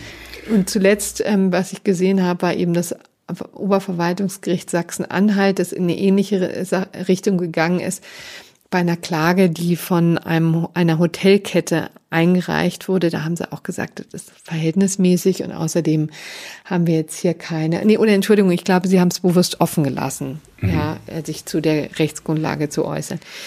Wir vielleicht zum neuen äh, 28a ähm, und dem Infektionsschutzgesetz, was jetzt geändert wird, das geht tatsächlich schon am Freitag in den Bundestag. Also es äh, wird rasend schnell verhandelt. Auch da sind natürlich, gibt es Stimmen, die das kritisieren und sagen, na ja, also ähm, das ist ja Teil eines ganzen ähm, Gesetzes zur äh, Pipapo, das hat wieder auch einen dieser pathetischen Namen zum Schutz der Bevölkerung in einer pandemischen Lage, irgendwie so, ja.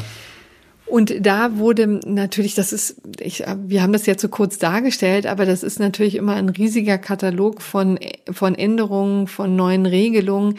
Da hat es dramatische Veränderungen gegeben. Und da wurde eben moniert, naja, dass man jetzt ja kaum die Möglichkeit hat, das genau sich anzugucken und auch zu prüfen, das ist dann eben natürlich die Kehrseite, ne? Das auch so ein bisschen vielleicht äh, fußt dann auch auf oder fließt so in dein Argument rein, dass du sagst, naja, der, der Bundesgesetzgeber und auch die Parlamente brauchen vielleicht immer ein bisschen mehr Zeit, um dann sowas zu verabschieden. Kann man sagen, hier eben nicht, aber auch das wird dann kritisiert. Mhm. Ja, ja, und äh, ich kann lediglich noch ein Beispiel von einer Maßnahme beisteuern, äh, die nun mal wieder meines Erachtens relativ klarer Fall von äh, einer Missachtung des, des äh, Verhältnismäßigkeitsgebots ist. Äh, die stammt aus Düsseldorf. Äh, dort gilt künftig, ähm, dass man auf öffentlichen Straßen eine Maske tragen muss, wenn nicht auszuschließen ist, es muss noch nicht mal der Fall sein, nicht auszuschließen ist, dass sich andere Passanten einem auf eine Distanz von weniger als fünf Metern nähern werden. Mit anderen Worten eigentlich immer, ja. Also wann ist es schon mal, da müsste die Straße ja schon wirklich eigentlich komplett menschenleer sein, damit es, damit man ausschließen kann, dass niemand einem auf fünf Meter nahe kommt. Das scheint mir doch nach allem, was man auch über die Ansteckungswege und Wahrscheinlichkeiten äh, weiß, die Distanzen, über die Tröpfchen so fliegen und natürlich vor allen Dingen auch die Tatsache, dass sich in, an freier Luft keine Aerosole anstauen, äh, scheint mir das einfach äh, total übertrieben und unsinnig zu sein und äh, unnötig äh, äh, restriktiv und natürlich wie immer in solchen Fällen dann auch mit dem Problem verbunden, dass äh, solche Eingriffe, bei denen sich jeder denkt, Mensch, das ist doch ja nun wohl wirklich mal ähm, zu viel des Guten, dann eben leider auch die Akzeptanz für andere Sachen untergraben, die vielleicht sinnvoller wären. Ähm, aber gut, das kommt halt leider immer mal wieder mal vor. Man weiß im Einzelnen natürlich jetzt nicht, was dann in dem Fall den Bürgermeister zu sowas bewogen hat. Ähm, aber gut, äh, das, wenn dagegen jemand klagen sollte, dann wird es vielleicht das gerechte Urteil in der nächsten Woche, dass äh, ja. das dann aufgehoben wurde oder so. Ähm, Jetzt äh, würde ich sagen, das reicht uns vielleicht schon zu Corona. Ja. Ähm, wir kommen noch zum Bundesverwaltungsgericht, das ähm, grünes Licht gegeben hat für den Fährmann-Belt-Tunnel. Ähm, äh, gegen den insgesamt sechs Klagen anhängig waren. Ein paar weitere hatten sich schon im Vorfeld erledigt. Äh, was ist das für ein Tunnel? Wo soll der langführen? Der, der soll von der ähm, äh, vom deutschen Fährmann, das im, im westlichen Teil äh, der Ostsee liegt ähm, und eben natürlich sozusagen weit, weit oben in Norddeutschland, also so circa, na, was sind das, 50, 60 Kilometer nördlich von Lübeck, ähm, äh, äh, soll es führen nach äh, Lolland, ähm, in, in, an der Südspitze mehr oder weniger von Dänemark. Ich bin diese Strecke ja vor wenigen Wochen tatsächlich sogar selber noch gefahren, nämlich auf dem Rückweg aus dem Urlaub. Da waren wir ja über, von Norwegen über Schweden nach Dänemark und dann eben ähm, ja, äh, durch Dänemark durchgefahren und dann diese Fähre genommen. Und, äh, und ja, hast du einen Tunnel vermisst? Äh, also wäre dir ein Tunnel also, gewesen? Ich fand diese Fährüberfahrt eigentlich ganz schön, weil das ist ja dann auch nett, man steht da an Bord und äh, hat halt da diesen Blick und die Sonne ging gerade unter und so. Aber das kommt natürlich immer darauf an, wenn man äh, jetzt äh, diese Strecke häufig fahren muss oder so aus irgendwelchen beruflichen oder sonstigen Gründen, dann, äh, dann wäre ein Tunnel sicherlich schon sehr viel komfortabler. Die Fähre fährt so 45 Minuten und dann gibt's aber natürlich auch noch ähm, einen gewissen Zeitverlust durch das Anlegen, Ablegen, Drauffahren der Autos, mhm. wieder runterfahren der Autos und so weiter. Also äh, zum Beispiel für Zugverbindungen äh, geht man davon aus, ähm, von Hamburg nach äh, Kopenhagen, äh, dass die sich so um 90 bis vielleicht sogar knapp 120 Minuten äh, verkürzen werden durch den Bau dieses Tunnels. Das äh, ist äh, schon nicht unerheblich. Naja, und ähm, die Gegner sagen ja, vielleicht das kann man an dieser Stelle einwenden, dass das die überflüssigste, der überflüssigste Öko-GAU ist, den man in den letzten Jahrzehnten gesehen hat. Genau, also die sagen zum einen, dass einfach die Zahl de, der zu erwartenden Pkw und Züge und Lastentransporte und so weiter äh, viel zu hoch angesetzt worden sei bei der Planung. Die Planung liegt ja auch schon Jahre zurück und die Fertigstellung liegt erst Jahre in der Zukunft. Und ähm, das hätte man eben einfach irgendwie überschätzt, die Verkehrsentwicklung auf dieser Route. Ähm, und äh, allein deshalb sei das schon wirtschaftlicher Quatsch. Ähm, zu diesem Argument äh, sagt das Bundesverwaltungsgericht, äh, das ja nun entschieden hat, dass der Verkehrsbedarf äh, eben gesetzlich durch das deutsche Zustimmungsgesetz zum deutsch-dänischen Staatsvertrag ähm, festgestellt worden ist. Ja, also zwischen Deutschland und Dänemark wurde über diesen Bau, über den Bau dieses Tunnels ein Staatsvertrag geschlossen und ähm, da drin wurde eben der Verkehrsbedarf unter anderem festgestellt und äh, dass der jedenfalls nicht evident viel zu hoch bemessen sei. Also ähm, mit anderen Worten kann schon sein, dass das nicht so ganz stimmt, aber aufgrund der Art und Weise, wie das hier festgelegt ist, haben wir nur einen eingeschränkten ähm, äh, äh, Überprüfungsspielraum, was diese Frage betrifft. Ähm, und dann aber natürlich der zweite Punkt eben Ökogau. Genau, das ist interessant ja auch zu sehen, dass eben äh, in Deutschland die, die Naturschutzorganisationen, namentlich der NABU, der Naturschutzbund, äh, äh, da auf die Barrikaden gehen und das alles für ganz schlimm erklären. Anders als in Dänemark, ja, ähm, de, de, deren Naturfredningsforening, ähm, äh, äh, äh, das ist deren größter Naturschutzbund, ähm, der gilt an und für sich durchaus auch als wehrhaft und streitlustig, aber eben ähm, gleichzeitig doch auch oftmals auch in engerer Zusammenarbeit mit dem dänischen Staat und der sagt halt, ähm, äh, das sei eigentlich aus seiner Sicht alles gar kein großes Problem. Die Schäden, die angerichtet würden, seien jetzt Natürlich gäbe es gewisse Naturschäden, das ist ja gar nicht zu vermeiden beim Bau von so einem Riesending, ähm, aber so schlimm seien die jetzt nicht. Es würde jetzt nicht wirklich viel äh, Getier und Gestrüpp irgendwie da äh, äh, sterben, was, was so schwer ersetzbar sei. Und vor allen Dingen äh, seien ja auch umfassende Kompensationsmaßnahmen vorgesehen und äh, unterm Strich, also nämlich würde ein 130 Hektar großes neues Naturgebiet äh, und mehr als 40 neue Tümpel für gefährdete Frösche errichtet. Und unterm Strich sei das sogar ein guter Deal äh, für die Natur. Ähm, äh, wie gesagt, der NABU sieht es anders. Es hat dann auch ähm, jetzt also unter anderem, äh, Moment, um wen soll es da nochmal alles gehen? Genau, um die Schweinswale, die durch den Lärm des Tunnelbaus belästigt werden, um Brutplätze des Herings, die zerstört werden ähm, und noch einige Vögelarten an den Ufern, die da irgendwelche Probleme durchkriegen. Ähm, und äh, die Kompensationsmaßnahmen seien, ach ja genau, seien das Mindeste, aber halt nicht genug. Und dann hat es jetzt noch vor kurzem ein Forschungsprojekt der Universität Leipzig gegeben, was außerdem noch so bestimmte Riffarten da gefunden hat, für die man vorher, von denen man vorher nicht wusste, dass sie da sind, äh, die jetzt also vielleicht auch in Mitleidenschaft gezogen werden könnten. Zu all dem sagt das Bundesverwaltungsgericht, naja, also die, diese Studie der Uni Leipzig schön und gut, aber man könne jetzt auch nicht ähm, äh, quasi von den Planern ein regelrechtes Forschungsprojekt in der Planungsphase erwarten. Irgendwann äh, sei es halt auch mal genug, ja. Ähm, und sie müssten allerdings, und das ist eigentlich auch der einzige Punkt, wo, wo die Kläger einen kleinen Teilerfolg immerhin verbuchen könnten, sie müssten allerdings schon ihre Planungen aufgrund dieser Riffe, die man da jetzt gefunden hat, ähm, anpassen, um möglichst äh, eine Schädigung selbiger, äh, soweit es jedenfalls geht, zu vermeiden. Darüber äh, wär, sei dann aber gegebenenfalls nochmal in einem eigenen Verfahren zu befinden. In diesem Verfahren jedenfalls hier, äh, wo es ja sozusagen, das war ja die, die, die, der Angriff auf breiter Front, ja, äh, wo mhm. es halt um das Bauprojekt als Ganzes geht. Äh, da befindet das Bundesverwaltungsgericht auch die äh, Kompensationsmaßnahmen für ausreichende und auch die Beeinträchtigungen für die diversen äh, Tier- und Pflanzenarten einfach nicht so gravierend. Der Bau des Tunnels war überwiegend weniger laut als äh, der Lärm, äh, den die Fähren machen, wenn sie da durchfahren. Und ähm, ja, man hätte auch äh, den Tunnel graben können, anstatt, wie es jetzt eben der Fall sein soll, ähm, ihn mit, mit so vorgefertigten Bauteilen am, am, in, in so einer Rinne zu verlegen. Ähm, das sei zwar besser für die Natur, aber auch deutlich teurer und vor allen Dingen ähm, in so einer Tiefe und auf so einer Länge äh, zu unsicher. Ähm, äh, da könnte man halt sozusagen, da sei halt weniger gut gewährleistet, dass äh, das Ding dann nicht irgendwann einbricht und das sei ja nun auch ein äh, Gesichtspunkt, der irgendwie eine Rolle spielt.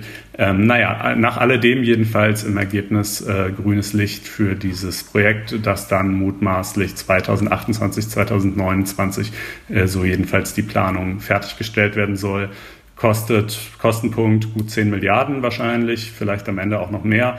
Dänemark zahlt äh, den deutlich größeren Teil, äh, sollten ursprünglich mal 75 Prozent sein. Ich glaube, inzwischen ist die deutsche Beteiligung doch etwas gestiegen, aber trotzdem auf jeden Fall weniger als die Hälfte. Ähm, ja, und äh, so ist das. Da ich glaube, ja, an dem Beispiel konnte man wunderbar sehen, wie das so funktioniert im Verwaltungsrecht. Ne? Also hier ein groß, es gibt ja letztendlich kaum ein großes Bauvorhaben mehr, ähm, das nicht vor Gericht angegriffen wird, dass teilweise natürlich die Projekte auch um äh, Jahre dann verzögert, das muss man schon sagen, aber es, ist, es sind natürlich immer wahnsinnig viele Interessen involviert. Ne? Das, auch das hat man mal gesehen. Die Naturschutzverbände sind inzwischen extrem gut organisiert, haben sehr, sehr gute Juristen, die da ähm, vor das Bundesverwaltungsgericht gezogen sind.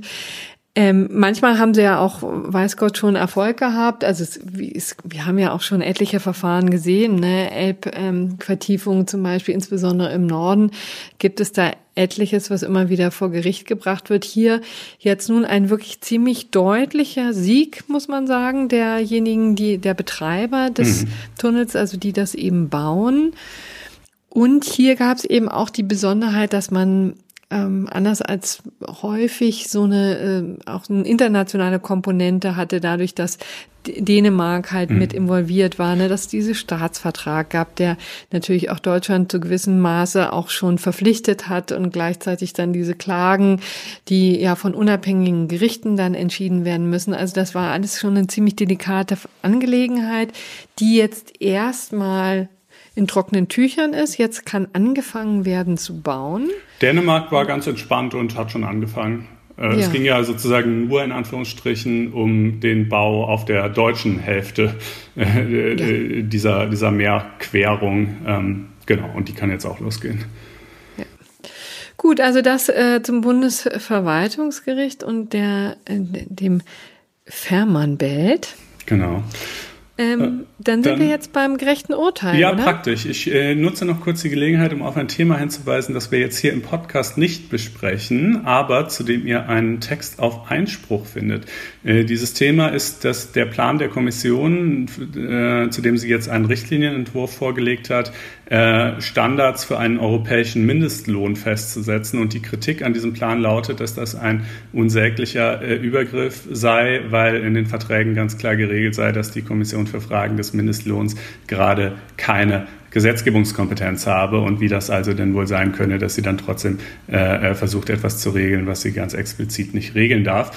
Ähm, ein Text äh, dazu vom Professor Gregor Thüsing findet sich, wie gesagt, auf FAZ Einspruch und FAZ Einspruch könnt ihr natürlich abonnieren und damit zugleich auch diesen Podcast unterstützen, wenn ihr auf faz.net-einspruch testen geht und euch dort ein zunächst für vier Wochen kostenloses Probeabo klickt. Das äh, würde uns natürlich riesig freuen und äh, sehr weiterhelfen.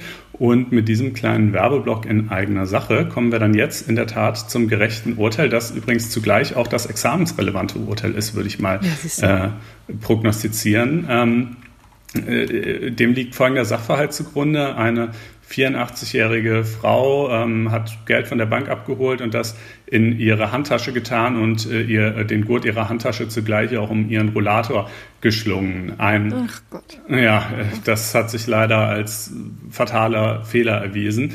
Ähm, äh, ein, ein Dieb oder Räuber vielmehr kommt auf dem Fahrrad angefahren, gereift den Gurt der Handtasche an ihrer Schulter, reißt ihr, reißt ihr die weg. Das gelingt ihm auch, aber dabei ähm, äh, stürzt die Frau eben und schlägt auf dem Asphalt auf und äh, wird dann ins Krankenhaus eingeliefert, liegt aber äh, dort bereits im Koma und es ist eben auch nicht zu erwarten, dass sie aus selbigen nochmal so wirklich äh, erwacht und in einen, äh, in einen irgendwie halbwegs, äh, ja, wie soll man das nennen, aus ihrer Sicht äh, irgendwie lebenswerten Zustand äh, zurückkehren wird. Sie hat nämlich schon im Vorfeld eine Patientenverfügung erlassen, in welcher halt drinsteht, dass sie in, in einer Konstellation wie dieser, wo keine wirkliche Besserung mehr zu erwarten ist, nicht am Leben erhalten werden möchte. So kommt es dann auch 13 Tage äh, nach dem Sturz, lässt man sie ähm, unter palliativmedizinischer Betreuung sterben. Und ähm, jetzt ist halt die Frage, was, welches Delikt hat der Täter sich hier schuldig gemacht? Ähm, und der Bundesgerichtshof hat nun entschieden, Raub mit Todesfolge. Hm. Also Raub ist ja zunächst mal klar, ne? nämlich äh, Wegnahme einer fremden Sache, in dem Fall die Tasche, unter Anwendung von Drohung oder Gewalt. Hier letzteres, das Entreißen eines Gegenstandes äh, stellt körperliche Gewalt dar. Äh, vor allen Dingen, wenn es natürlich hier sogar auch noch mit äh, eben auch noch so schwungvoll geschieht, dass der Träger des Gegenstandes dabei zu Boden geschleudert wird. Ähm, und die Todesfolge da, also Vorsatz hinsichtlich des Todes hatte der Täter nicht. Das, davon kann man sicherlich ausgehen und sind die Gerichte auch ausgegangen. Ähm, aber äh, er hat eben sozusagen durchaus diese Gefahr geschaffen und, ähm, äh, und auch fahrlässig, also hätte auch jedenfalls mindestens mal erkennen müssen, dass diese Gefahr bei einer 84-jährigen Frau besteht. Und die Gefahr hat sich, ja, und genau, jetzt ist eben die Frage, hat sich die Gefahr auch verwirklicht? Auf den ersten Blick würde man sagen, ja klar, natürlich, wenn er ihr da nicht die Tasche entrissen hätte, dann wäre sie jetzt nicht tot. Ähm, aber es gibt ja eben immer noch die, die Frage nach der Durchbrechung dieses Gefahrzusammenhangs. Also zum Beispiel, mhm. wenn die Frau jetzt, wenn er, die jetzt ins Krankenhaus gekommen wäre bei Bewusstsein, man hätte sie behandeln können und dann wäre alles okay gewesen. Sie hätte aber gesagt, ähm, keine Ahnung, aus religiösen Gründen lehne ich ähm, äh, Behandlungen mit modernen medizinischen Maßnahmen ab und dann stirbt sie infolge dieser doch ziemlich bizarren und wirklich nicht zu erwartenden subjektiven Entscheidungen, äh, dann würde man wahrscheinlich sagen, nee, da hat sich eben nicht die Gefahr äh, äh, des, des äh, Raubes äh, verwirklicht, ähm, weil das sozusagen diese, diese eigene Entscheidung, ähm, äh, sich nicht behandeln zu lassen und dann zu sterben, die durchbricht den Zurechnungszusammenhang. Und hier war nun aber die Frage, wie ist es mit der Patientenverfügung? Durchbricht die auch den Zurechnungszusammenhang? Denn die Frau könnte ja noch leben. Wenn sie keine Patientenverfügung erlassen hätte, dann wäre sie noch am Leben, mhm. wenn auch natürlich in einem, äh, in einem Zustand, der ihr halt nicht mehr besonders viel nützen würde. Und da sagt der BGH, und ich finde völlig zu Recht, nein, die Patientenverfügung durchbricht den Zurechnungszusammenhang nicht. Ähm, äh, das sozusagen, das ist nicht so untypisch und damit kann man durchaus rechnen, äh, dass äh, wenn man eben quasi die Gefahr setzt, dass jemand so schwer verletzt wird, dass er dann im Koma liegt, dass er dann eben für diesen Fall auch äh, verfügt haben würde, dass er dann äh, sterben will. Ja, das scheint mir gerecht und das scheint, scheint mir auch sehr gerecht, examensrelevant. Ja. Dazu muss man auch sagen, Raub mit Todesfolge. Was ist da die Strafe, die, der Strafrahmen, der vorgesehen also ist? Also ich weiß nicht genau, was der Strafrahmen ist, aber dieser konkrete Typ jedenfalls hat elf Jahre bekommen. Hm. Also das, da, dazu muss man wissen, eben die Todesfolge ist dann das, was wahrscheinlich auch den entscheidenden Unterschied macht gegenüber einem normalen Raub in hm. Anführungsstrichen. Ne? Ja, ja, so. klar. Ja, gut. Also dann war das natürlich ein ziemlich bedrückendes, gerechtes ja, Urteil zum Ende, schon. aber eben nichtsdestotrotz ein sehr gerechtes Urteil. Hoffen wir, dass dieses ganze Geplänkel, was wir jetzt in Amerika sehen, also diese ganzen rechtlichen Dinge, die ja also vor allen Dingen nur Arbeitsbeschaffungsmaßnahmen für Anwälte bleiben und nicht etwa zu einem wirklich dramatischen ähm, Eingriff noch in die Wahl führen. Das wäre ja vielleicht auch ganz wichtig. Aber also auch das ist ja übrigens wieder ein Beweis dafür, warum es sich lohnt, Jura zu studieren. Ja, naja. Ja, gut. Man äh, kann aus den merkwürdigsten äh, Konstellationen immer was rausziehen. Mhm. Gut, ähm, wir werden euch in der nächsten Woche sicherlich auch wieder über die Entwicklungen in den USA und natürlich auch über vieles andere auf dem Laufen halten. Danken jetzt aber zunächst mal für die Aufmerksamkeit und freuen uns, wenn ihr uns ein paar Sternchen gebt im iTunes Store oder wo auch immer ihr sonst diesen Podcast hört. Macht's gut und bis nächste Woche. Ciao. Tschüss.